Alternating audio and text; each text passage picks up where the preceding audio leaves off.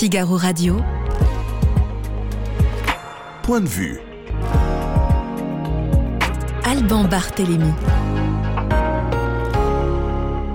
Russie tout d'abord et l'inquiétude après la rébellion avortée de Prigogine.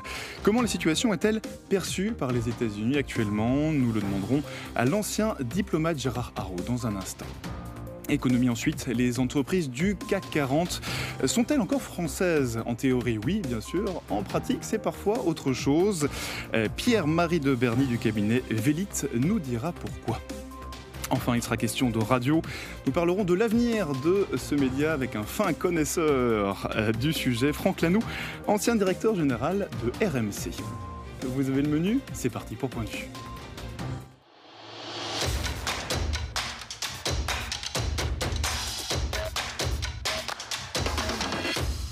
Soyez les bienvenus dans les studios du Figaro. Bonjour Gérard Haro. Bonjour. Vous êtes euh, ancien diplomate. Votre euh, dernier ouvrage s'intitule euh, Nous étions seuls. C'est publié chez Talendier. Alors je le disais, ce week-end, le monde entier a eu les yeux tournés vers la Russie. Vous avez été ambassadeur aux États-Unis, vous connaissez bien ce pays. Les Américains, de ce que vous pouvez en voir, est-ce que les Américains sont inquiets de ce qui se passe aujourd'hui en Russie? Je crois que oui, parce que contrairement à ce que beaucoup de de commentateurs euh, affirment, les États-Unis voudraient se dégager de cette guerre le plus vite possible. Et ils, gèrent d'ailleurs leur soutien à l'Ukraine, euh, je dirais, de manière assez prudente parce que visiblement, ils ont peur d'une escalade qui pourrait conduire à un affrontement nucléaire. Donc, par exemple, ils s'opposent encore à la livraison d'avions de combat à l'Ukraine, alors que des pays comme la Pologne euh, et d'autres euh, y, sont, y sont favorables. Oui, justement, on parle d'une puissance nucléaire, euh, c'est bien le sujet. Anthony Blinken, le chef de la, de la mm. diplomatie américaine, il affirmait ce week-end suivre la situation de près. En même temps, qu'est-ce que peuvent faire concrètement les États-Unis? Oh, Je pense qu'ils ne peuvent pas faire grand-chose. Mais ce qui, me, ce qui me frappe dans les déclarations de Blinken et d'autres, c'est qu'on a vu que les États-Unis en février, savait que les Russes allaient attaquer. Et je, vous, je vous rappelle, il le répétait, et d'ailleurs, ça a suscité la plus grande incrédulité des Européens. Même le président Zelensky avait dit à Emmanuel Macron qu'il en avait assez de ces déclarations américaines parce que ça faisait tomber sa, sa devise. Donc les Américains... on a vu ce qu'il en est. Voilà. Les Américains, euh, cette fois-ci apparemment, savaient que quelque chose se préparait, ce qui veut dire qu'ils ont de très bonnes sources d'informations. Alors d'habitude, les Américains sont très bons, en particulier tout ce qui est interception. Techniquement, c'est sans doute les meilleurs. Est-ce qu'ils ont des sources humaines? Euh, Je, n'en sais rien. Mais en tout cas, ils savaient que quelque chose euh, se préparait. Et visiblement, à Washington, on n'a absolument pas envie d'avoir une Russie qui s'effondre.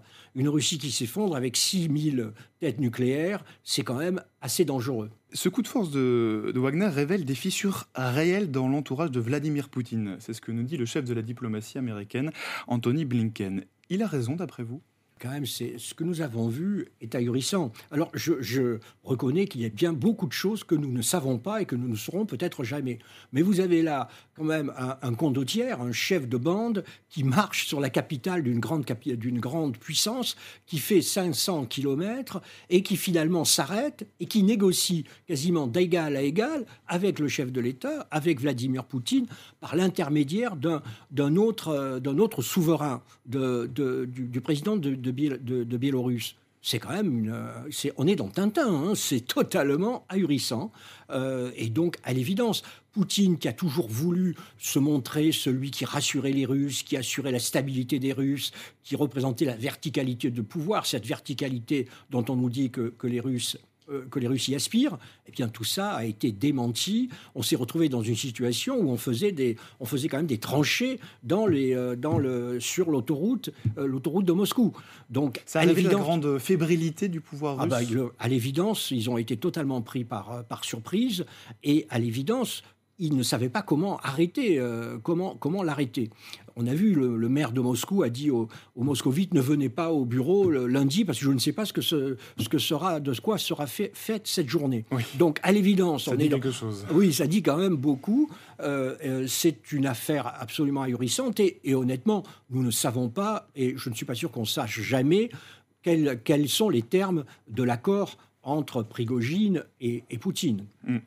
Euh, le secrétaire d'État américain, Anthony Blinken, encore lui, il s'est rendu à Pékin il y a de ça quelques jours pour une, une tournée diplomatique. Euh, je ne sais pas si c'est le terme qui convient, mais en tout hmm. cas pour aller rencontrer ses homologues chinois. Euh, le rôle de Pékin vis-à-vis de la Russie, est-ce qu'il est toujours ambigu aujourd'hui? Vous savez, le, rôle de la, de la Chine n'a jamais été vraiment ambigu. Au fond, d'un côté, la Chine n'approuve pas l'invasion de l'Ukraine parce que la Chine n'a aucun intérêt à ce qu'on remette en cause les, les compromis territoriaux, les, à ce qu'on bouleverse le commerce international. La Chine, c'est l'usine du monde. Ça, c'est d'un côté. Elle n'approuve pas, mais elle, ne dit rien contre. Alors, le deuxième problème pour la Chine, c'est que la Chine n'a qu'un allié, c'est la Russie. Et donc, vous avez un pays qui n'approuve pas ce que la Russie a fait, mais qui ne peut pas lâcher la Russie, qui ne peut pas euh, qui ne peut pas accepter l'idée d'une défaite décisive de la Russie parce que, de nouveau, c'est son seul allié. Vous savez, les États-Unis ont, ont 50 traités d'alliance, la Chine n'en a qu'un et c'est avec la Corée du Nord. Donc on voit bien l'équilibre géopolitique du monde. Vous savez, ça me fait penser un petit peu à, avant la Première Guerre mondiale, où l'Allemagne n'avait qu'un vrai allié, c'était l'Autriche-Hongrie. Bah, L'Allemagne est allée en guerre, euh, est allée en guerre pour défendre l'Autriche-Hongrie, parce que c'était son seul allié. Donc la Chine n'a pas le choix quelque La Chine, d'une certaine manière, n'a pas le choix. Euh, mais ça veut dire aussi que la Chine est maintenant, et à l'évidence, le, le, seigneur de l'alliance. Voilà, c'est le, voilà, c'est le premier de l'alliance, et la Russie n'est plus que le brillant second. Et donc, et c'est pour ça que lorsque les Chinois ont essayé de faire une, une sorte de médiation, c'était une médiation qui était ambiguë. Euh, et on voyait bien que les Chinois disaient d'un côté, c'est l'intégrité territoriale, ce qui était une manière de, euh, de prendre parti pour le droit international, c'est-à-dire pour l'Ukraine, mais en même temps, elle disait, mais il faudrait commencer par un armistice, ce qui était une manière de servir les intérêts de la Russie. Mm. Euh, vous avez aussi, euh, Gérard Haro, représenté la, France aux Nations Unies.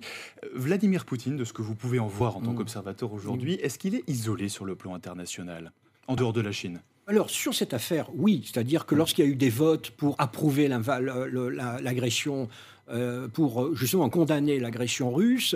Les Russes se sont retrouvés avec ce qu'on appelle à New York les usual suspects, les suspects habituels, c'est-à-dire le Nicaragua, enfin la Corée du Nord, euh, voyez l'Érythrée, enfin tous les, tous les voyous, le Cuba, exact, toutes les dictatures de la planète. Et il y a eu 120 ou même plus que 120 pays qui ont condamné. La chose qui fait que votre question, que vous posiez votre question, c'est que, cela étant, la condamnation de l'invasion ne va pas jusqu'à soutenir l'Occident parce que tous ces pays disent en gros, ce n'est pas notre guerre, c'est la guerre des Blancs, disons-le. Ont, et donc c'est une manière pour eux de se euh, de se libérer de l'emprise des Blancs, euh, de l'Occident, et de défendre leurs propres, leurs propres intérêts. C'est un nouveau, monde qui apparaît, où ces pays ne veulent pas s'aligner, ni sur la Russie, ni sur la Chine, ni sur l'Occident. Ils veulent conduire leur propre politique sur la base de leurs propres intérêts. Et si ça permet d'acheter du pétrole russe pour pas cher, pourquoi pas? J'en reviens aux, États-Unis. Euh, aujourd'hui, Joe Biden est assez clair quant à son soutien à l'Ukraine, mm. quant, à son soutien à l'OTAN. Euh, est-ce que ce soutien été constant et est-ce qu'il peut, d'après vous, rester constant dans le temps? Alors, d'abord, c'est un soutien qui est constant, mais qui est en réalité, on ne sait pas jusqu'où il va. Par exemple, sur la Crimée, la position des Américains n'est pas, pas vraiment très claire. Et personnellement, mais c'est personnel, je pense que si par hasard l'offensive ukrainienne en arrivait à menacer la Crimée, je pense que les Américains auraient sans doute euh, une, enverraient des messages à Kiev pour dire on peut peut-être s'arrêter là. Alors, le problème, c'est que donc les Américains ont fait voter 50 milliards de dollars d'aide, donc ils sont en train de, verser cette aide. Ce qui est considérable. Ce qui est considérable, mais en même temps, vous savez, le budget, leur budget de la défense, c'est 880 milliards, hein, donc on relativise. Finalement, 50 milliards, c'est pas, pas payé cher pour affaiblir un, adversaire. Est-ce qu'ils auront la majorité nécessaire au Congrès pour renouveler cette aide? Euh, j'en doute, parce que cette fois-ci, il y a une Chambre qui est dominée par les républicains. Et n'oublions pas l'élection présidentielle de novembre 2024. Ce qui veut dire qu'on va avoir une campagne électorale. Et franchement, faire une campagne électorale en temps de guerre, c'est pas très bon. Et donc, euh, après la fin de l'offensive ukrainienne, moi, je n'exclurais pas totalement, 5 chances sur 100, une, euh, un effort américain de négocier. Voyez, d'ouvrir, une négociation. Et après, vous avez la campagne et euh, l'élection éventuelle de Trump. Mm. On, va y revenir euh, à, Donald Trump qui a fait parler lui, c'est le moins que l'on puisse dire encore ces derniers jours. Mais eh, d'abord, euh, tant que nous sommes sur le conflit en Ukraine, est-ce que l'Europe, d'après vous, tient son rôle dans, ce conflit? On reproche souvent à la France, à l'Union européenne, de se reposer sur les États-Unis dès qu'on parle de défense armée. Ah bah, c'est un peu le, c'est le cas, c'est vrai. Vous savez, moi, donc, pendant ma toute ma carrière, je me suis battu pour la défense européenne. Dès qu'il y avait un nouveau ministre des Affaires étrangères français, il voulait une initiative sur la défense européenne. Mais le problème, c'est que la défense européenne, personne n'en veut en Europe. Aucun de nos partenaires ne veut de défense européenne parce que tous nos partenaires ont une vision de leur sécurité qui est euro-atlantique. Et donc, pour eux, la défense de l'Europe, euh, c'est euh, l'OTAN. Et ils trouvent tout à fait normal que les États-Unis soient d'une certaine manière le patron, parce que ce qui compte pour eux, c'est la garantie américaine. Alors, si vous êtes polonais ou dans les, des pays baltes, je, les comprends. Euh, étant donné leur, géographie. il y a une histoire et il y a une géographie, et donc je les comprends. Et avec ce qu'a fait Poutine en Ukraine, plus que jamais.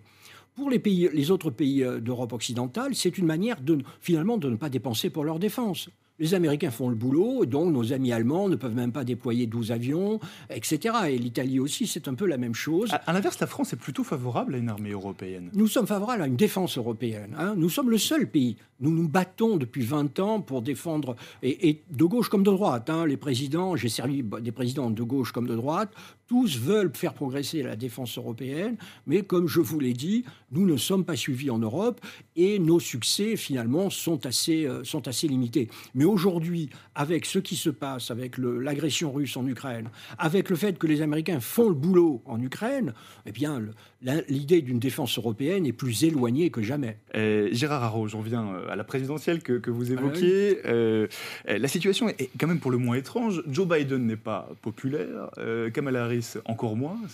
Pour une vice-présidente, je pense que c'est presque la vice-présidente la, moins aimée de toute l'histoire des sondages des États-Unis, en tout cas de, l'histoire récente. Donald Trump, lui non plus, n'est pas aimé, et pourtant, ce sont les favoris de la prochaine présidentielle. Alors d'abord, j'arrive des États-Unis où j'ai passé euh, un mois euh, pour essayer justement de sentir euh, l'air d'un pays que je connais vraiment très bien. ce que j'ai entendu de tous mes interlocuteurs à qui j'ai acheté mon café ou ailleurs, c'est Biden, il est trop vieux. C'est-à-dire 70% des électeurs démocrates ne veulent pas de Biden. Voilà. Donc euh, voilà. Euh, de même, 70% des Américains ne veulent pas de Trump versus Biden. Mais je vous rappelle que les Français ne voulaient pas Macron versus Le Pen. Ça n'a pas empêché que... Et donc, qu'est-ce qu'ils ont eu? Voilà, donc les Américains... Euh, mais ils s'acheminent vers Biden, Biden. Alors, un Biden qui, est, qui fait vieux, vous le voyez tous, tous les, tous les auditeurs, les, spectateurs le, savent, il trébuche, il, montre des, moments, à la fin de ses discours, on voit qu'il est un peu perdu. Euh, et en face, vous avez un Trump, un Trump plus radical que jamais, euh, et un Trump qui est empêtré dans ses affaires, euh, dans ses affaires judiciaires. Cela étant, de nouveau, ça ne veut pas dire que Trump a perdu. Euh, parce que euh, ses électeurs lui sont fanatiquement dévoués et sont convaincus que c'est une conspiration des élites. On a vu ça avec deux tentatives de destitution, c'est toujours la même chose. Ils veulent la peau de Trump parce que Trump nous défend. Donc, euh, une forme de, soutien aveugle. Ah, c'est un soutien, un soutien aveugle. Oui, c'est un soutien aveugle. Et euh, vous savez, j'ai assisté à des meetings évidemment avec Trump et c'est très frappant parce que pour nous, Trump dit n'importe quoi. Hein. Euh, c'est incohérent et il suscite l'enthousiasme des, l'enthousiasme de son auditoire. Ceci dit, là, il y a quelques jours, a été révélé un document audio. C'est CNN, mmh. sauf erreur, qui a, qui a révélé ce, document. Dans ce document audio, Donald Trump se vante d'avoir des documents confidentiels après son départ à la Maison Blanche. Alors c'est une affaire, une de plus, mais qu'est-ce qu'il risque? Ah non, mais cette affaire, elle est, c'est l'affaire, la deuxième affaire telle euh, pour laquelle il a été inculpé d'un point de vue euh, fédéral. Moi, tous mes amis avocats américains, qu'ils soient démocrates ou républicains, me disent il sera condamné. Tout est, ils ont toutes les preuves que non seulement il est parti avec des caisses entières de documents confidentiels, mais lorsqu'on lui a demandé, il les a cachés ce qui est pire encore pour les Américains. Et donc, me disent-ils, ça ne fait pas un pli. Il sera condamné. Alors ensuite, il y a possibilité d'appel, hein, donc ça risque de traîner pendant, pendant des mois. Mais euh, vous savez, euh, il n'y a pas d'inégibilité aux États-Unis, donc il peut faire campagne même s'il est en prison. Mais c'est parce que c'est là, on est au niveau d'un crime fédéral. Il peut aller en prison. Euh, il peut y avoir une peine de prison. Gérard Haro, euh, alors beaucoup de réactions sur le Figaro.fr, je n'aurai pas le temps de, les lire toutes, mais juste encore cette question euh, à propos de l'OTAN dont nous parlions mmh. tout à l'heure. Ces jours-ci se pose la question de l'adhésion de la Suède euh, à l'OTAN. Est-ce que vous pensez que ça se fera, j'ai presque envie de dire, malgré la Turquie? Ça, je ne sais pas, parce que c'est un, c'est une, c'est un tête-à-tête entre les Turcs et les, et les Suédois on ne fait pas pression sur les Turcs parce que, enfin, on ne fait pas, on ne peut, ça ne marche pas. Euh, faire pression sur les, Turcs, en plus après sa victoire aux, élections, c'est un pays de 90 millions d'habitants qui est sûr de lui et qui a trouvé avec la Suède, je dirais, euh, quelqu'un sur lequel on peut taper euh, sans, trop de risques. Donc je pense que soit les Suédois passent par les conditions turques, soit la Suède ne rejoindra pas, pas l'OTAN. Mm. Eh bien, merci beaucoup, cher Haro. Je rappelle que vous êtes ancien diplomate, et puis je rappelle aussi le titre de votre dernier ouvrage. Ça s'appelle Nous étions seuls, et c'est publié aux éditions Talendier. On, vous avait invité d'ailleurs pour en parler. Euh, euh, nos auditeurs peuvent retrouver sur le Figaro.fr cette émission. Merci encore de nous avoir partagé votre point de vue. Figaro Radio. Point de vue. Alban Barthélémy. Les entreprises du CAC 40 sont-elles encore françaises? Bonjour Pierre-Marie de Berny. Bonjour. Vous êtes euh, le fondateur et dirigeant de Vilit, un, cabinet français spécialiste, euh, spécialisé en intelligence économique. Euh, le 20 janvier, le 20 juin dernier, je vais y arriver, vous avez publié votre palmarès 2023 de la souveraineté économique. C'est un classement que, que vous publiez d'année en année. vous avez classé les entreprises du CAC 40 en fonction de leur contribution à la souveraineté économique française. Alors d'abord, quand on parle de souveraineté économique, de quoi parle-t-on exactement? La souveraineté, euh, on pense souvent à la, dimension défensive de la souveraineté pour rester indépendant. Euh, la souveraineté, c'est aussi euh, quelque chose d'offensif. C'est-à-dire qu'on entendait le discours du président Macron à l'instant. il s'agit aussi d'être en pointe, à la fois en termes d'innovation, et à la fois dans la capacité à se rendre indispensable euh, dans les chaînes de valeur économique mondiale. Oui, c'est un discours offensif, euh, le discours du, président Macron sur Tout à fait, et je, crois que c'est nécessaire d'être offensif en matière de souveraineté parce que si euh, vous n'êtes pas capable de conquérir des marchés, si vous n'êtes pas capable d'acquérir des entreprises à l'international, vous pourrez mettre en place toutes les barrières que vous voudrez sur le plan défensif, et vous n'aurez vous aurez plus rien à défendre, donc vous ne serez pas souverain. Mm. Alors vous avez dans ce classement toute une série de critères, vous avez récolté aussi toute une série de données, il y a plus de 2000 entrées. Euh, comment est-ce que vous avez procédé vous... Comment est-ce que vous procédez d'ailleurs chaque année? Vous contactez les entreprises en question, vous leur demandez des informations? Alors tout est le fruit d'investigations euh, dites DOSINT, Open Source Intelligence. Donc c'est un acronyme anglo-saxon qui veut dire euh, qu'on fait de l'investigation à partir de sources ouvertes, par recoupement de bribes d'informations collectées dans des tas de documents. Euh, qui nous permettent euh, d'avoir une analyse factuelle euh, des données sur les 40 groupes qu'on étudie. Et vous l'avez rappelé, effectivement, on les classe selon 63 indicateurs, ce qui demande un travail colossal d'investigation avant l'analyse des données. Et vous, vous précisez d'ailleurs que certaines entreprises manquent un peu de transparence sur ces données. Oui, parfois ça nous donne un peu de fil à retordre. c'est la raison pour laquelle on appelle à une possible évolution de la réglementation européenne Prospectus 3, qui euh, ben, pour laquelle on aimerait euh, que les entreprises soient amenées euh, à communiquer quelques informations qui aujourd'hui manquent trop souvent dans les DEU. donc ce serait la géographie du capital, c'est une donnée essentielle pour évaluer le niveau d'indépendance d'une entreprise vis-à-vis de puissances étrangères ou son niveau d'opéabilité. on a besoin aussi de savoir la répartition des emplois entre la France euh, euh, et, l'international. Euh, on a besoin également d'avoir voilà, toute une série d'informations qui, à notre sens, pourraient, pourraient être utiles pour l'ensemble des gouvernements européens, puisque la réglementation est européenne, pour pouvoir lire en temps réel l'état d'indépendance de leurs entreprises. Et ça vous permettrait d'avoir un classement qui serait potentiellement encore plus précis. Quels sont aujourd'hui, euh, Pierre-Marie de Berny, les secteurs qui contribuent le plus à la souveraineté nationale? Euh, Les secteurs qui sont les plus contributeurs cette année, il y en a plusieurs. Euh, on, a, on a à la fois les, banques, ça c'était une surprise, le secteur des infrastructures, on a le secteur aéronautique et défense, bien évidemment, avec encore dans le top 3 euh, euh, deux, représentants de ce secteur, Safran, premier, Thales, deuxième. Puis une grosse surprise, je vous parlais d'infrastructure à l'instant, euh, Bouygues. Le groupe Bouygues arrive deuxième cette année et gagne 9 places au classement. Oui, tout à fait. Qu'est-ce qui explique ce bond en avant du groupe Bouygues dans votre classement? Alors il y a plusieurs paramètres, Mais ce qu'il faut retenir, je crois, c'est que le groupe Bouygues, à défaut d'être un groupe particulièrement innovant sur le plan technologique, parce que ce n'est pas l'objet des métiers du groupe qui sont variés, hein, on, le connaît pour la construction, mais il y a aussi euh, l'immobilier, euh, les médias, euh, vous avez maintenant même la maintenance multiservice avec le rachat d'Equance. donc Bouygues n'est pas un groupe structurellement innovant, contrairement à d'autres. En revanche, Bouygues est un groupe qui est fondamentalement indépendant euh, vis-à-vis des puissances étrangères et vis-à-vis de possibles OPA. Euh, pourquoi? Parce que oui, d'abord, le capital du groupe est majoritairement français. Ça paraît bête à dire, mais ce n'est pas une évidence pour tous les groupes du CAC, puisque en général, le capital identifié est en moyenne à 20% français dans les groupes du CAC. Bouygues, c'est 51%. Par ailleurs, euh, Bouygues, c'est un groupe dont le top management est très majoritairement français. Euh, c'est un groupe euh, euh, qui, crée des emplois, notamment avec le rachat d'Equance, hein, qui, explique en partie cette remontée dans notre, dans notre classement.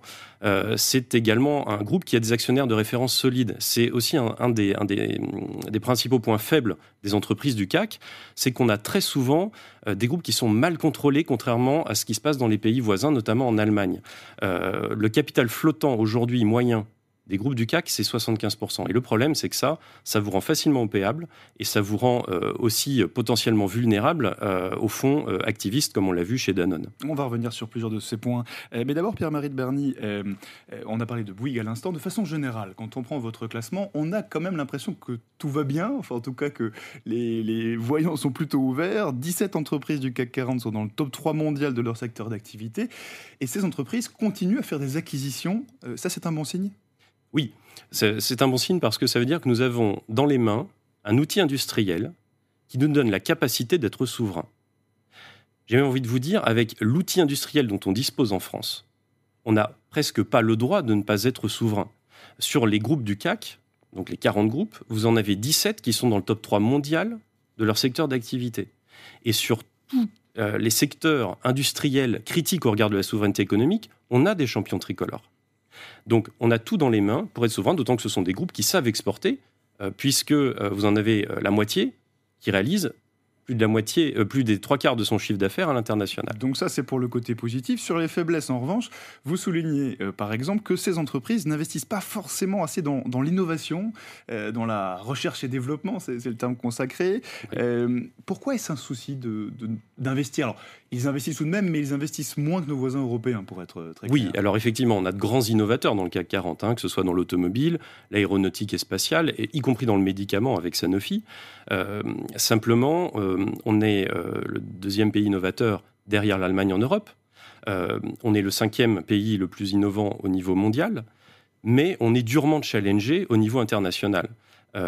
si vous regardez les dépôts de brevets, on est maintenant talonné par la Corée du Sud, euh, qui, euh, qui est à 600 brevets près hein, à l'année, qui, qui, nous talonne. Euh, on, a fait plus 2% cette année de dépôt de brevets en France, alors que l'Allemagne a un petit peu baissé. On peut s'en réjouir, mais si on compare avec la Chine, par exemple, cette année, la Chine, c'est plus 16%. Je parlais de Sanofi à l'instant. Sanofi, c'est une puissance d'innovation médicale, etc. Malgré tout, malgré tout, euh, ça cache au niveau euh, mondial euh, des faiblesses de la France, puisque si vous prenez, et de l'Europe en général, dites-vous qu'il y a 25 ans, 47% des innovations médicales, des nouveaux traitements, étaient inventés en Europe, et 22% aux États-Unis. Aujourd'hui, c'est exactement l'inverse. Et la Chine est en train de talonner l'Europe y compris euh, sur des technologies de pointe comme sur l'oncologie. Donc en matière d'innovation, bien, mais, mais peut mieux faire pour les entreprises du CAC 40, si je vous écoute bien. Euh, alors, vous soulignez aussi que la France a été durement touchée euh, par la logique, alors pardon pour l'anglicisme, hein, pour ceux qui nous regardent, pour la logique du, du fabless, c'est-à-dire le fait concrètement, je parle sous votre contrôle, mais de délocaliser les entreprises à l'étranger. C'est un peu ça l'idée pour, pour faire court. Est-ce que ce mouvement est en train de s'inverser aujourd'hui ou pas vraiment? Il y a une tentative d'inverser le mouvement. De réindustrialiser autrement. Oui, il y a une tentative de, de, de, de renverser la vapeur. Euh, comment, euh, à, quoi, à, quoi, est liée cette désindustrialisation? Euh, Il y a deux manières pour un grand groupe de s'internationaliser. Soit vous sourcez des intrants à l'étranger qui vous coûtent potentiellement moins cher, etc. Vous assemblez dans votre pays parce que vous avez des savoir-faire de pointe et ensuite vous exportez. Et donc, vous avez une balance du commerce extérieur qui est excédentaire. Euh, soit vous décidez d'aller fabriquer au plus près de vos marchés ou aux endroits où ça coûte le moins cher. C'est ce qu'on appelle les délocalisations. Les entreprises françaises, majoritairement les grands groupes français, ont choisi cette deuxième option, ce qui explique aujourd'hui qu'on ait un déficit abyssal du commerce extérieur. Or, il faut le rappeler, avec un déficit du commerce extérieur tel que celui de la France, il est impossible d'être souverain.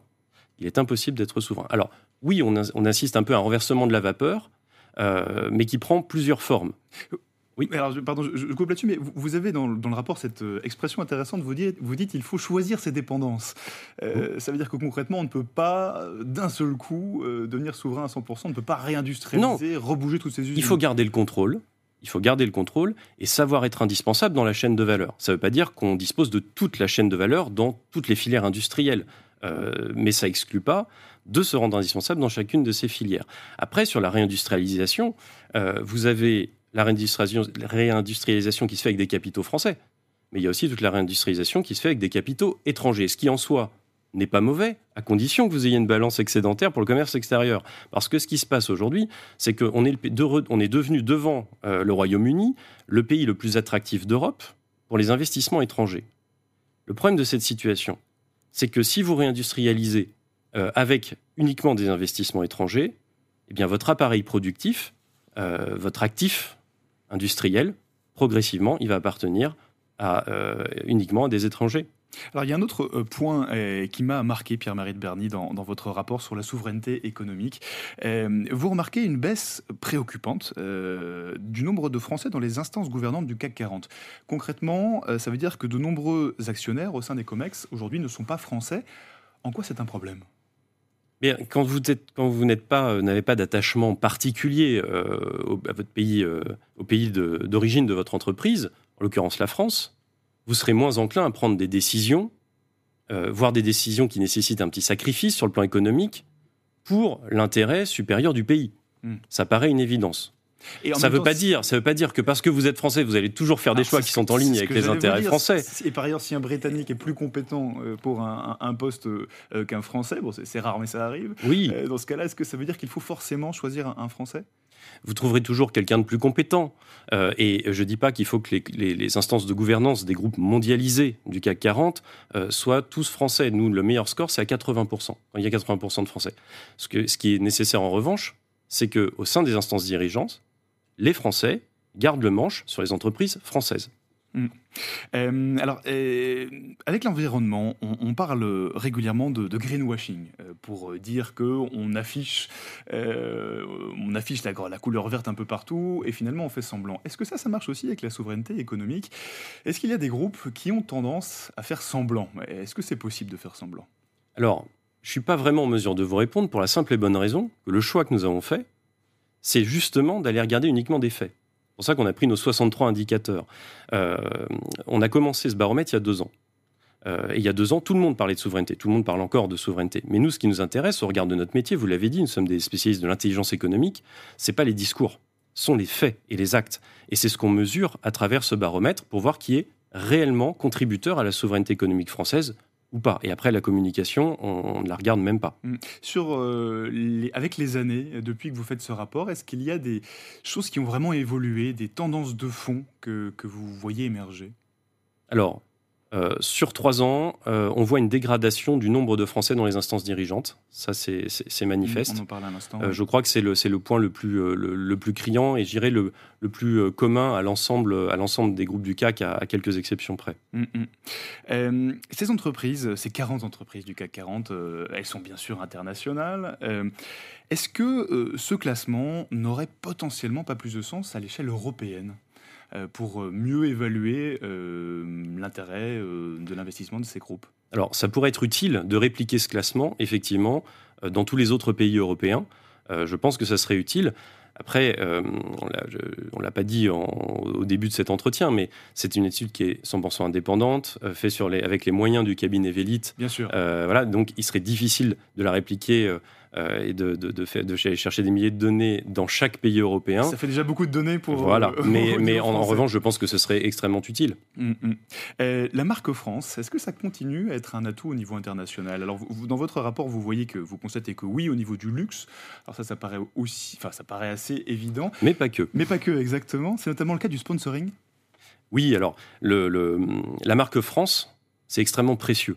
C'est une sorte d'actif immatériel qui permet à toute l'industrie française de vendre. Parce que quand on achète un produit français, on achète un peu de l'image de la France. Euh, donc ça, c'est extrêmement précieux. Et on, a, on est allé voir les groupes qui contribuaient le plus à entretenir cette marque France internationale, parce que derrière, ça profite à, tout, à tous les industriels français. Dedans, comme vous le disiez, évidemment, sans surprise, on trouve le, luxe qui porte haut les couleurs de la France à l'international. Mais devant le luxe, cette année, on a deux autres secteurs. L'automobile et la banque.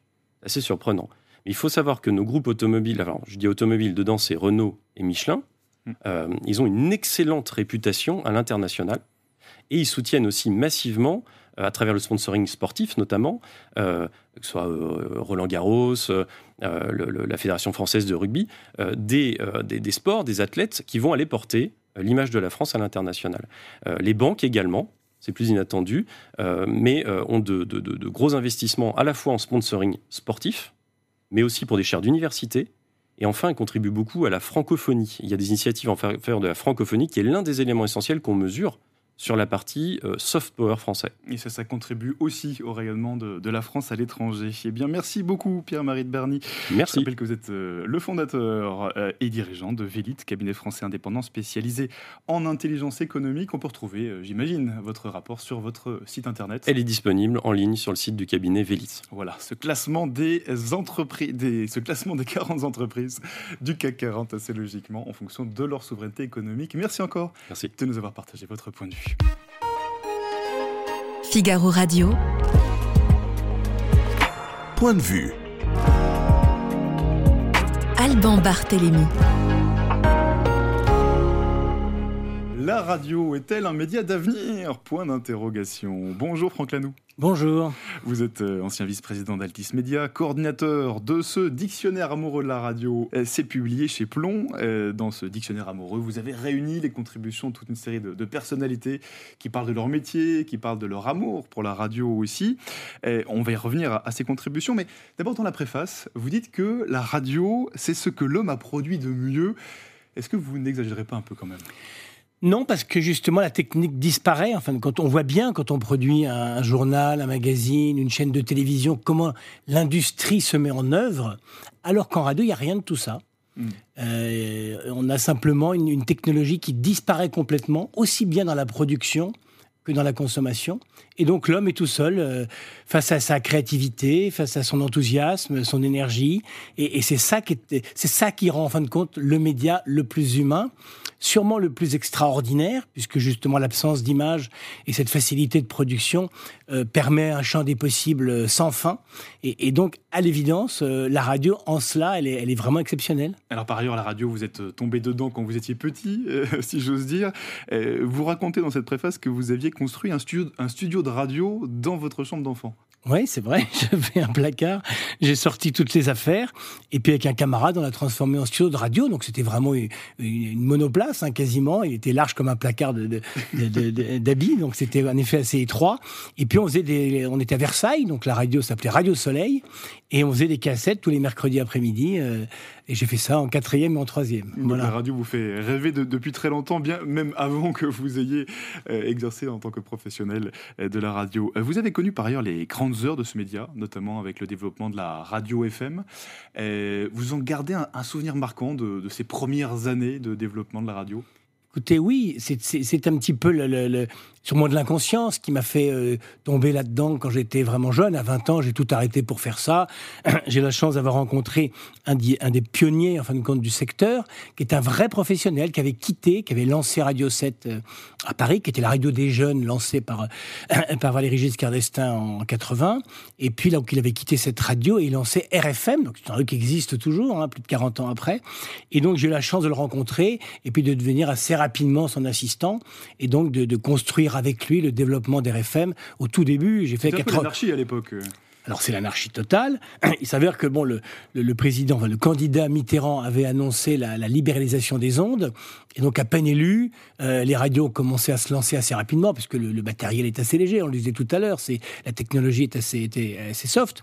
Donc vous êtes capable de, construire une, une, radio très rapidement, et, et, donc tout est parti un petit peu dans tous les sens. Et à l'évidence, le nouveau pouvoir de gauche n'allait pas euh, euh lancer les, la police pour aller fermer toutes ces radios naissantes. Donc ça, ça démarre dans l'anarchie la plus complète complète. Et puis, il faut attendre un an pour avoir une loi, euh, un peu plus d'un an encore pour avoir une autorité de régulation qui va mettre plusieurs années à organiser, en fin de compte, ce paysage, euh, ce paysage radio. Qui va se structurer peu à peu. Alors, revenons à votre dictionnaire. Euh, Franck Lanoux, vous avez demandé à, des professionnels de la radio de, choisir un mot et d'expliquer ce que ce mot voulait dire pour eux. il y en a 114, 114 contributions. C'était difficile de trouver des contributeurs? Non, écoutez, j'ai commencé mon casting euh, fin août. Euh, dernier, donc vous voyez, et j'ai remis le, manuscrit fin janvier. Donc ça m'a pris cinq mois à peu près de travail. Ce qui est rapide, ce qui semble rapide en tout cas. Bah, C'est-à-dire qu'il fallait quelqu'un qui soit capable d'appeler, de, d'être reconnu, d'être euh, quelque part d'arriver à apprécier en fin de compte l'exercice, la collection est de prestige. Donc c'était un argument pour moi qui était, qui était fort. Et puis je crois que les, non, les contributeurs ont assez bien compris l'exercice. Donc j'étais plutôt rapide, mais après, il fallait les suivre, les faire écrire, les faire valider. Enfin, il y a tout un process, en fin de compte, de production qu'on a mené comme ça pendant cinq mois. Et je suis surtout fier du casting parce que les noms sont prestigieux. J'ai eu très peu de refus, donc ça m'a vraiment fait plaisir d'avoir des, des, comme ça des grands professionnels qui avaient le temps pour moi, qui avaient le temps d'écrire, de choisir un mot et, et, de sortir ces définitions qui sont de, de, de genre très particulier. Euh, vous avez des vraies définitions, vraiment des gens qui ont été, qui sont très très presque littéraires dans leur exercice, beaucoup d'anecdotes, euh, puis des choses plus fantaisistes, euh, des choses drôles. justement, prenons-en quelques exemples. Chacun y va de son anecdote, de son, de son analyse. Jean-Jacques euh, tiens, euh, exemple, il vous raconte son rapport aux auditeurs.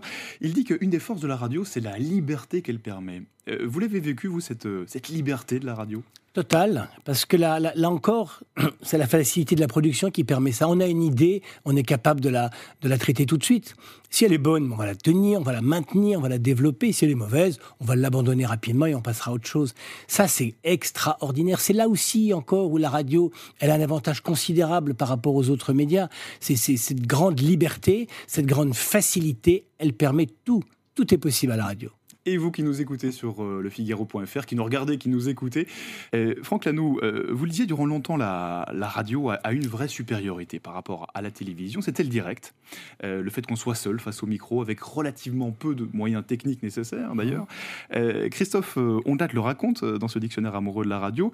Il suffisait d'aller concrètement dans une cabine téléphonique et on pouvait raconter ce qui se passait en direct. C'est très drôle. Il a pris le mot direct, précisément, qui lui va très bien. Et puis lui était inquiet, mais il m'a dit Oh, tu verras, tu, tu, vas pas publier mon papier parce que moi, je pense que la radio est morte, etc. Donc il y avait en effet un peu ces prémices pour lui d'une espèce de perte de dynamique. Et moi, je lui ai expliqué depuis que, à mon avis, il se trompait fortement. Donc ça m'intéressait bien évidemment de publier, son, de publier son texte. En même temps, moi, j'ai la certitude que la radio, c'est l'avenir. C'est-à-dire que on voit bien, par exemple, que pour la presse, ça va devenir de plus en plus compliqué de continuer à, couper des arbres, à imprimer deux fois plus d'exemplaires qu'il faut, à les distribuer avec des petites camionnettes aux quatre coins du pays, récupérer les invendus, redétruire. Tout ça n'a quasiment plus de sens à notre époque. Ça va être compliqué pour la presse papier euh, dans, les prochaines, dans les prochaines années.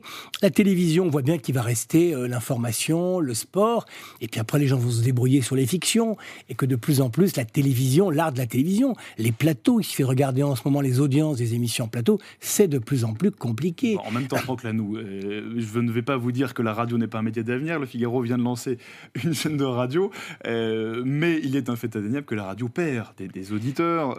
en novembre dernier, Médamétrie comptait 1,3 million d'auditeurs en moins euh, sur l'ensemble des personnes qui écoutent la radio au quotidien.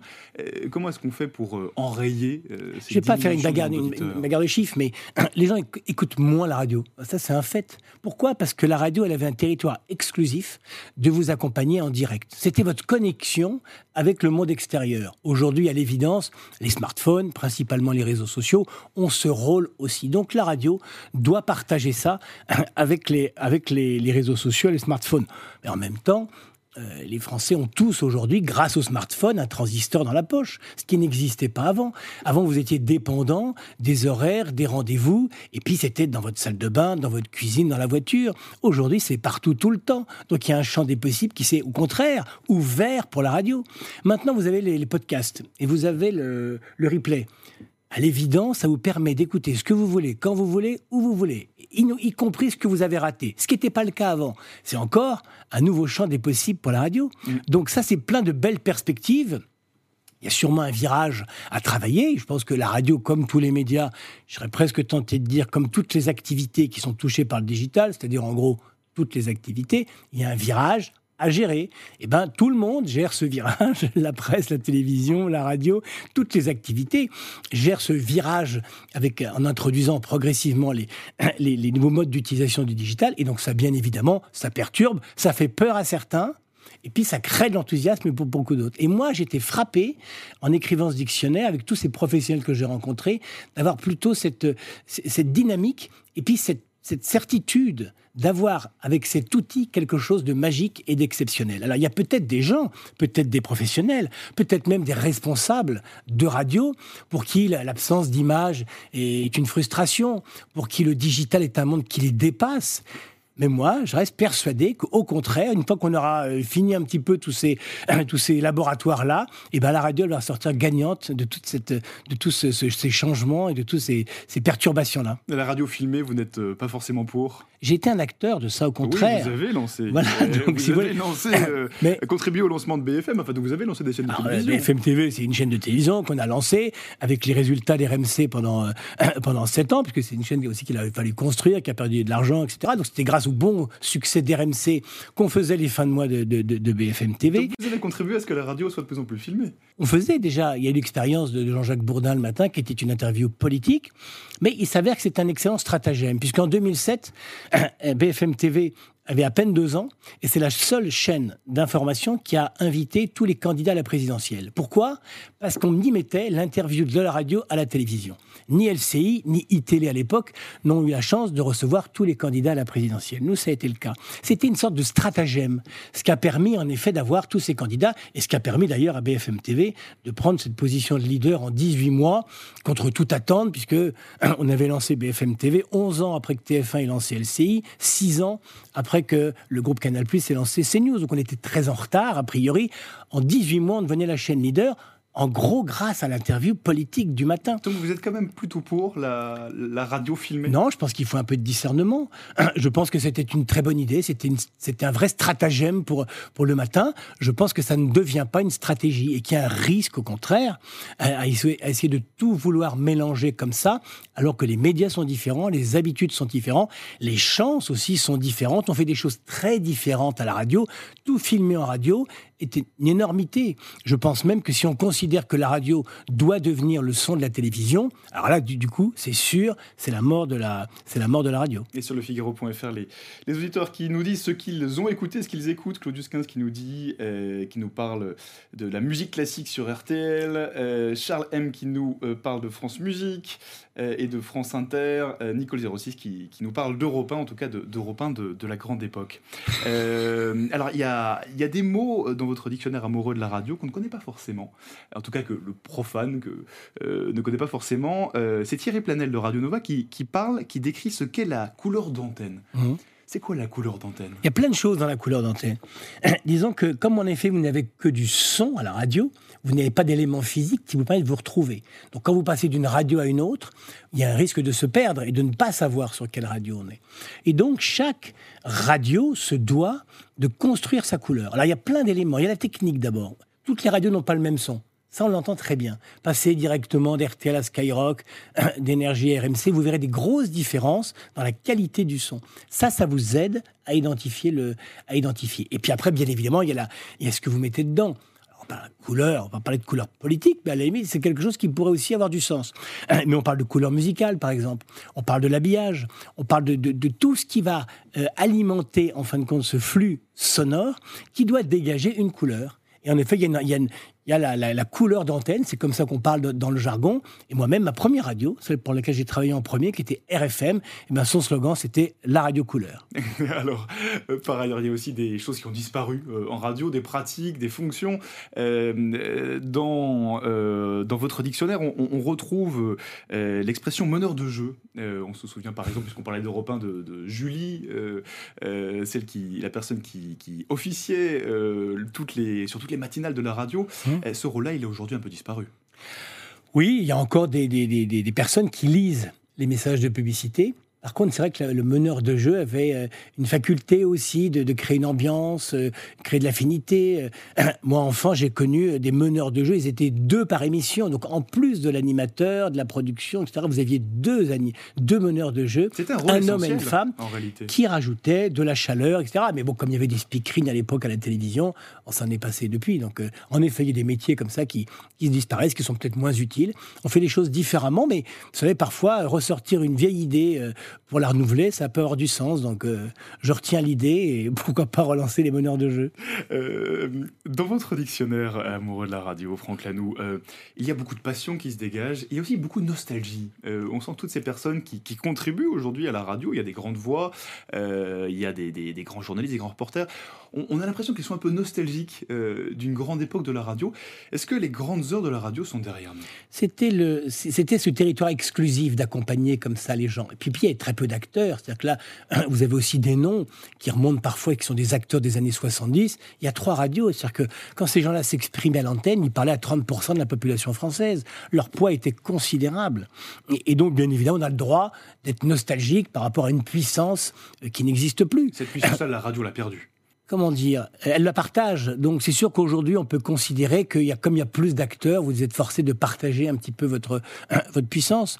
Moi, je, enfin, je sais pas, j'ai quand même, quand même le sentiment que le, le, on, va retrouver, on va revenir à cette facilité. La radio, elle vous laisse faire exactement ce que vous voulez en même temps que, que vous l'écoutez. Si un jour je vous appelle chez vous, jamais vous me direz j'écoute la radio. Vous allez me dire, euh, je fais la vaisselle, je range des affaires, je lave ma voiture, peu importe. Mais vous écoutiez la radio en même temps. C'est ça que la radio vous laisse faire aussi au même moment que vous faites autre chose. Et donc, il y a vraiment encore des territoires euh, importants de, développement de l'audience qui vont, qui, qui, vont sûrement reprendre, je pense, une fois qu'on se sera un peu sorti de cette dictature des images et de se nez collé à son smartphone. Une toute dernière euh, question, Franck Lanoux. Le, euh, ce fameux DAB, cette fameuse norme de diffusion dont on a parlé durant des années, elle devait remplacer la FM pour une meilleure qualité de son. la France commence seulement à à implémenter cette norme, mais on est très en retard. Euh, est-ce que ce n'est pas presque trop tard pour l'implémenter maintenant qu'on a Alors, faut On ne peut pas dire ça parce qu'en fin de compte, elle avance. Et on peut imaginer qu'un jour va s'organiser l'extinction de la FM comme on a éteint, en fin de compte, l'analogique au démarrage de la TNT. Ce qui était intéressant dans la TNT, c'est qu'on est passé tout de suite de cinq euh, chaînes de télévision à une trentaine, qu'au même moment, il y avait des énormes écrans plats avec des coins carrés, tout le monde voulait les mêmes, donc on jetait les vieilles télés pour, euh, pour avoir la TNT dans son, dans, son salon avec des très très, beaux, des, très très beaux écrans. Et puis, on avait mis dans la loi l'extinction de l'analogique au profit de la TNT. En sept ans, on a ouvert le premier euh, émetteur TNT et éteint mmh. le mmh. dernier émetteur analogique. Il faut faire pareil pour la FM. Mmh. Eh bien, merci beaucoup, Franck Lanou. Je rappelle que vous êtes ancien vice-président d'Altis Media et coordinateur de ce dictionnaire amoureux de la radio. Euh, c'est à la fois un, bon morceau de nostalgie, mais en même temps, c'est passionnant et ça parle de l'avenir aussi. Euh, et c'est publié chez Plomb. Merci encore d'être venu. Merci à vous. Merci pour votre invitation.